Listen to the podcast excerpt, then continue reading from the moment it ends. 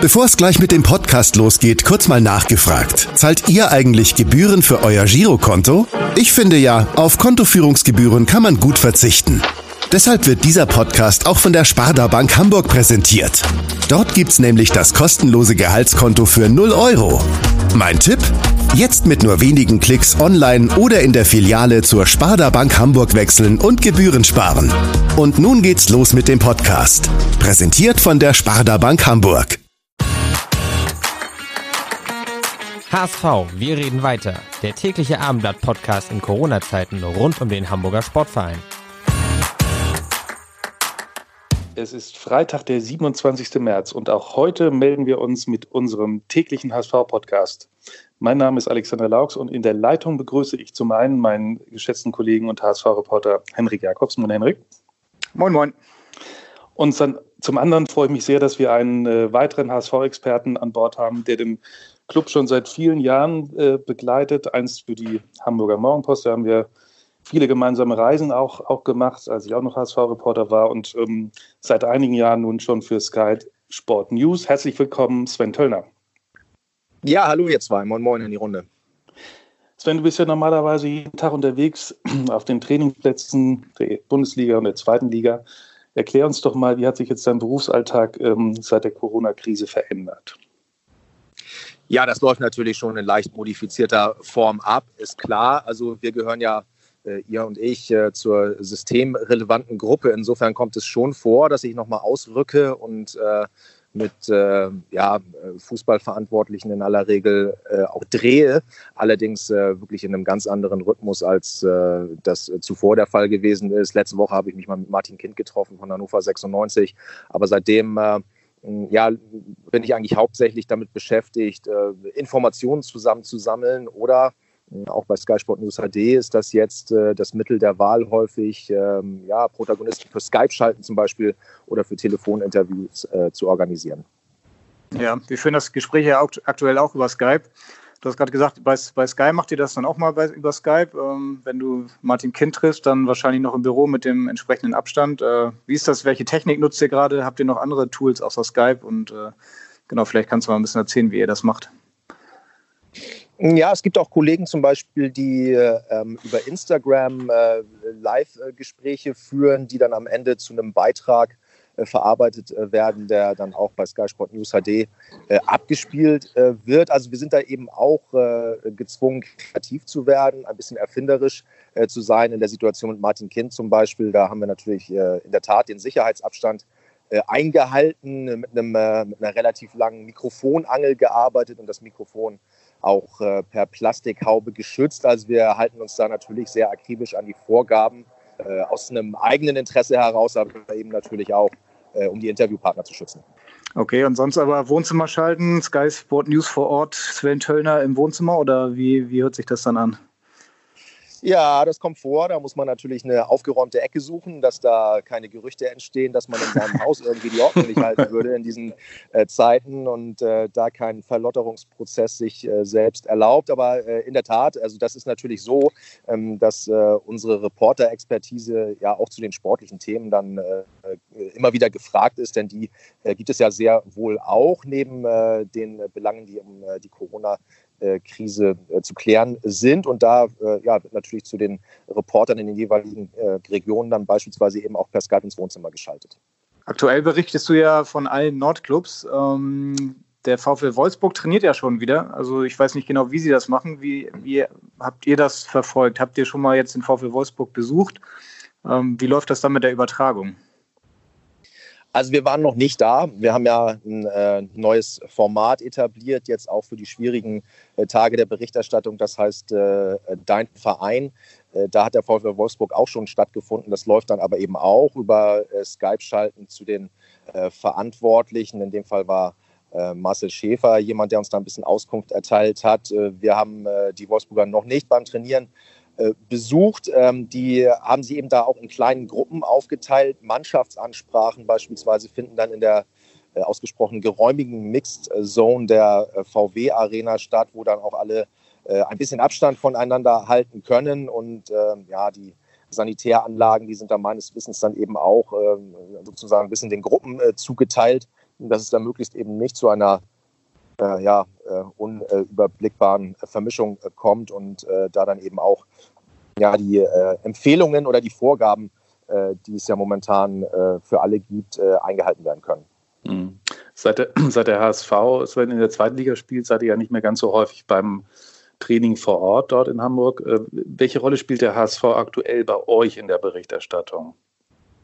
Ja, da muss ich fast ein bisschen korrigieren. Also der HSV, der spielt in der Tat fast eine so große Rolle wie noch zu äh, Erstliga-Zeiten. Das ist eben ein Verein, da gibt es auch äh, sogar Erhebungen drüber äh, bei Sky, für den sich einfach viele Leute in der ganzen Republik interessieren. Das äh, ja, spielt fast so in einer äh, Liga mit äh, Schalke oder Dortmund oder so. Natürlich auch, weil der Verein ähm, ist ja dann doch nicht unterlässt, äh, immer wieder Schlagzeilen zu produzieren, die dann auch Spektakel hervorrufen und ja, manchmal Kopfschütteln, manchmal Erstaunen, manchmal auch Gelächter bewirken. Insofern sind wir beim HSV schon ähm, ein bisschen weniger, das stimmt schon, aber äh, doch äh, deutlich mehr präsent als bei vielen anderen Zweitligisten, einfach weil das ein Club ist, der die Gemüter bewegt.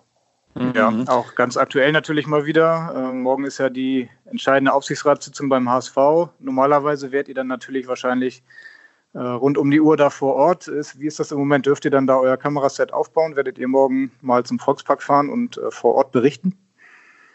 Also das ist noch in Klärung. Der Plan ist schon, dass wir äh, möglichst natürlich äh, Bilder liefern und eben auch Einschätzungen äh, von vor Ort. Ist ja wieder mal ein spannender Krimi, der sich äh, dort ja hinter äh, verschlossenen Türen dann weiterentwickeln wird. Aber ähm, natürlich muss man äh, den Zusehern auch ein bisschen was an die Hand geben, was da möglicherweise zu erwarten ist, wie die Prognosen unserer Einschätzung nach so aussehen könnten und was dann da am Ende bei rauskommt. Also ich sag mal, sofern uns da keiner ein äh, Platzverbot erteilt, äh, läuft schon vieles darauf hinaus, dass wir dort morgen vor Ort sein werden, eben ein paar Bilder liefern und äh, auch ein paar Erläuterungen dazu. Ähm, Henrik, mal an dich die Frage. Du berichtest ja schon für uns seit zwei Wochen über den Machtkampf beim HSV. Äh, was, was denkst du eigentlich, wie wird das morgen ausgehen? Ja, das ist tatsächlich so. Seit zwei Wochen läuft das jetzt äh, eigentlich bei uns auch äh, rauf und runter. Kann dem HSV ja fast schon dankbar sein in diesen fußballlosen Zeiten, dass sie uns da so ein großes Thema noch ähm, bescheren. Ja, es ist wirklich schwer, schwer zu sagen aktuell, wie das morgen ausgeht. Also alle sieben Aufsichtsräte werden sich ja nochmal zusammensetzen und dann die Gespräche aus den ähm, oder die Inhalte aus den Einzelgesprächen vom Mittwoch, ähm, von, von den Gesprächen mit Frank Wettstein, Bernd Hoffmann und Jonas Beuth nochmal austauschen. Und äh, dann ist natürlich die Frage, wie stark sich jetzt äh, zum einen die Vorstände da geäußert haben, ob es noch weiter geht zusammen, in welcher Konstellation sie sich das noch vorstellen können. Und dann ist halt die entscheidende Frage, ob es sich dann für eine Partei ähm, Aufsichtsrat eine Mehrheit findet. Und das ist aktuell, finde ich, noch sehr schwer einzuschätzen. Also wie ich das sehe, kann das theoretisch so in alle Richtungen ausschlagen. Mhm. Du hast ja auch einen, Artikel für Sky geschrieben, ähm, habe ich mitbekommen. Wir vor dem Aus abwarten. Wie schätzt du denn seine Chancen noch ein? Ja, also momentan ähm, scheint ja der Stand der Dinge zu sein, dass äh, im siebenköpfigen Aufsichtsrat äh, doch vier Mitglieder ähm, noch sehr stabil auf Bernd Hoffmanns äh, Linie äh, sind. Und äh, wenn da keiner umkippt oder in den Gesprächen, äh, die der Aufsichtsrat jetzt natürlich auch intern führt, ähm, äh, sich keiner von einer anderen Leitlinie überzeugen lässt, dann ist die Sachlage ja eigentlich ganz klar. Wenn vier äh, Leute pro Hoffmann äh, abstimmen, dann wird er im Amt bleiben. Und äh, ob das dann in dieser Konstellation weitergehen äh, wird, das ist in der Tat, da würde ich Henrik zustimmen, ganz schwierig äh, zu prognostizieren. Es kristallisiert sich ja so ein bisschen die Meinung auch in der Berichterstattung heraus, dass das ähm, so nicht weitergehen kann, dass es dann zumindest einen, ein Vorstandsmitglied den Job kosten wird. Aber ich glaube, ähm, dass äh, das äh, nicht auf belastbaren Annahmen fußt. Man merkt ja auch in der Berichterstattung, sowohl bei mir als auch bei euch äh, oder bei den Kollegen von Bild oder Morgenpost zum Beispiel, da ist immer noch ein Wohl eingefügt oder ein wahrscheinlich oder mit einiger Wahrscheinlichkeit. Also so ganz sicher kann sich da keiner sein, weil sich eben auch das Kontrollgremium ja offensichtlich noch nicht ganz auf einer Linie befindet. Und da ist natürlich äh, Max Arnold Köttgen, dem er ja heute den Aufmacher im äh, gedruckten Blatt auch gewidmet hat, zu Recht meiner Ansicht nach gefordert. Da äh, muss er zeigen, dass er weiß, was er tut. Mhm. Also ich bin ja jetzt seit äh, ungefähr fünf Jahren beim HSV dabei. Ihr beide Äh, habt ja noch die erste Zeit von Bernd Hoffmann erlebt. Vielleicht, Alex, die, die Frage auch an dich. Du hast heute in deiner persönlichen Analyse im Abendblatt dich nochmal mit Bernd Hoffmann beschäftigt und Parallelen gezogen zu seiner Entmachtung vor neun Jahren. Würdest du sagen, ist die Situation vergleichbar mit der von heute? Naja, es ist ja schon so, dass man sich mit äh, einigen Themen damals wie heute beschäftigt. Äh, was, ihm, was Bernd Hoffmann damals ähm, vorgeworfen wurde, war eben die fehlende Teamfähigkeit, Kommunikation. Ähm, und das sind Themen, mit denen sich der Aufsichtsrat jetzt heute auch, auch beschäftigen muss. Das ist ja nun mal Fakt. Äh, ich will da jetzt gar nicht den Richter spielen, wer da, äh, wer da jeweils schuld hat. Das gibt sicherlich immer von, von verschiedenen Seiten auch Machtgelüste, das muss man ja auch mal ganz klar sagen. Also ich würde das jetzt nicht nur ähm, an Bernd Hoffmann festmachen wollen. Aber Fakt ist eben auch, dass ähm, eine Parallele ist, dass, dass die Führungsebene damals wie heute gespalten ist. Ähm, und das ist natürlich in der jetzigen Situation ganz schlecht. Also ich mache mir äh, wirklich Gedanken, egal in welche Richtung das jetzt ausgeht, ähm, ist, glaube ich, der Verein der Verlierer, äh, befürchte ich, ähm, weil es kann ja auch eben äh, Folgen haben, dass vielleicht Aufsichtsräte, die nicht äh, zufrieden sind mit der Abstimmung, äh, dann auch ihre Konsequenzen ziehen. Das ist jetzt wirklich eine reine Spekulation, aber wer weiß das heute schon. Äh, und unterm Strich führt das wieder zu Veränderungen und Veränderungen, keine Konstanz ist immer schlecht für Vereine. Ähm, das hat man ja nun in der Vergangenheit leider viel zu häufig festgestellt.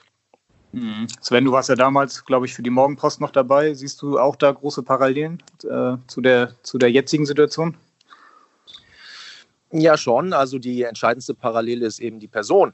Äh, Bernd Hoffmann, das äh, war damals äh, allerdings, ähm, Lauxi, korrigiere mich, meiner Erinnerung nach so, dass das über Wochen hinweg wirklich massiv Fahrt aufgenommen hat und dann, mh, ja, mhm, meiner Einschätzung klar. nach noch viel, noch vielschichtiger äh, vergiftet war, als es ähm, äh, heute äh, der Fall ist. Das ist ja jetzt wirklich in den äh, letzten Tagen dann auch wirklich äh, mit einem gewissen Tempo in die Berichterstattung gerollt. Ich glaube, dass man ähm, vielleicht ein bisschen aufpassen muss. Man tut sich natürlich leicht zu sagen, naja, guck mal, das ist ja wieder Bernd Hoffmann, das ist ja klar, dass das jetzt wieder so läuft wie damals. Also dieses Stigma ihm zu verpassen, das ähm, halte ich für nicht unbedingt gerechtfertigt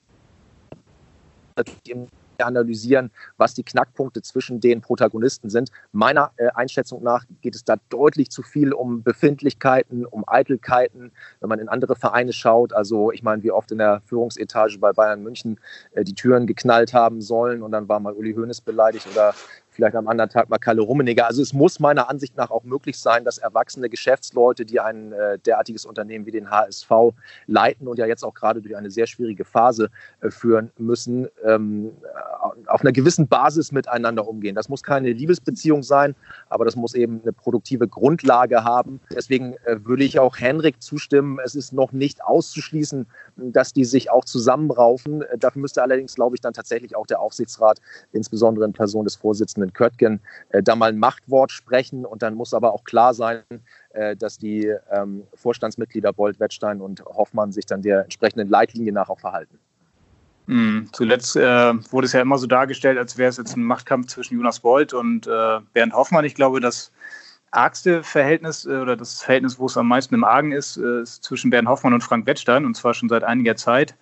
Ähm, das ist bekannt. Wie würdest du denn jetzt die Rolle von Jonas Bold eigentlich in dieser Gemengelage einschätzen, Sven? Du kennst ihn ja nun auch jetzt ein paar Monate oder auch schon länger. Ja, also es fällt ja auf in der Berichterstattung, dass es gar keine öffentlichen Zitate der Beteiligten zur Sachlage äh, gibt. Das läuft natürlich alles bei euch, bei uns, bei den anderen Kollegen ähm, über Hintergrundgespräche. Da muss man natürlich auch immer ein bisschen aufpassen, was, welche Annahme beruht, was möglicherweise nur eine Interpretation ist, eine Spekulation oder womit vielleicht der ein oder andere äh, Beteiligte einen auch versucht, ein bisschen in seine Richtung zu lenken. Das ist ja dann unterm Strich auch die Aufgabe von uns, von den Journalisten, das dementsprechend herauszufiltern und ähm, ja, mit geschliffenem Blick äh, und der gebotenen Neutralität zu analysieren. Um konkret auf deine Frage zurückzukommen, ich empfinde Jonas Bold so, dass er schon natürlich seine äh, Probleme mit Bernd Hoffmann gehabt hat.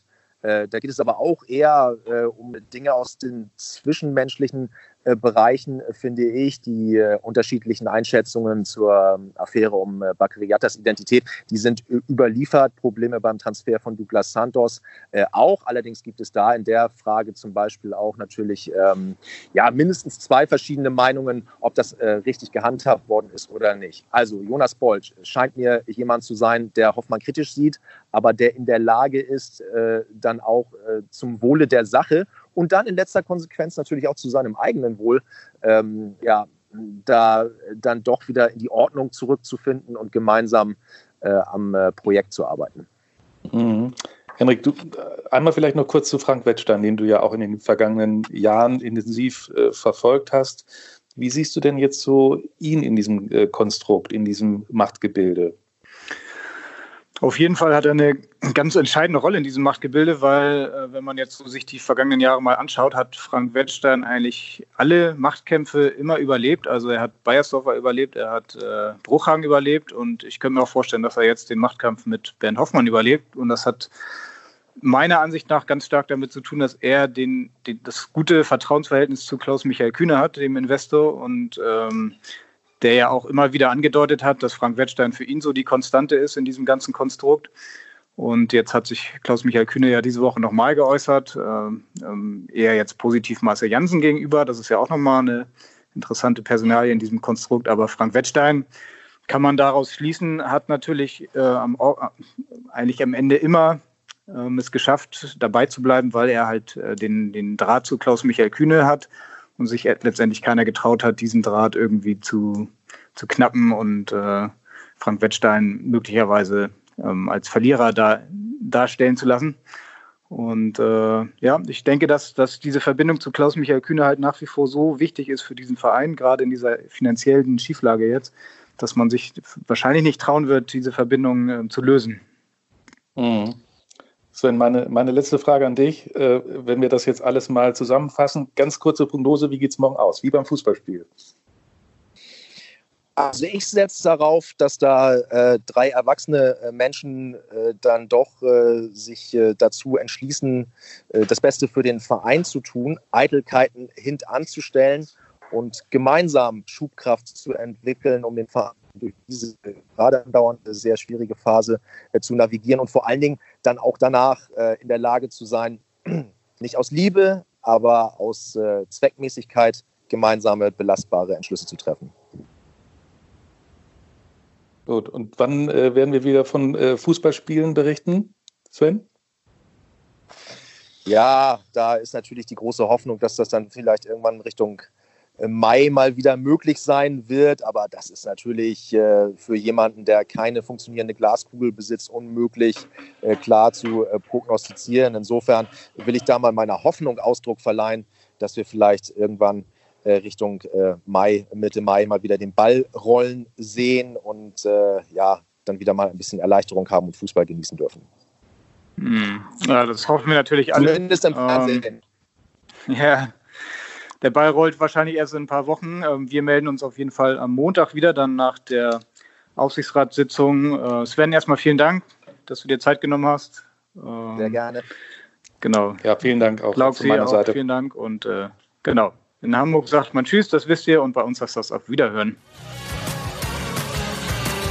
Weitere Podcasts vom Hamburger Abendblatt finden Sie auf abendblatt.de slash podcast.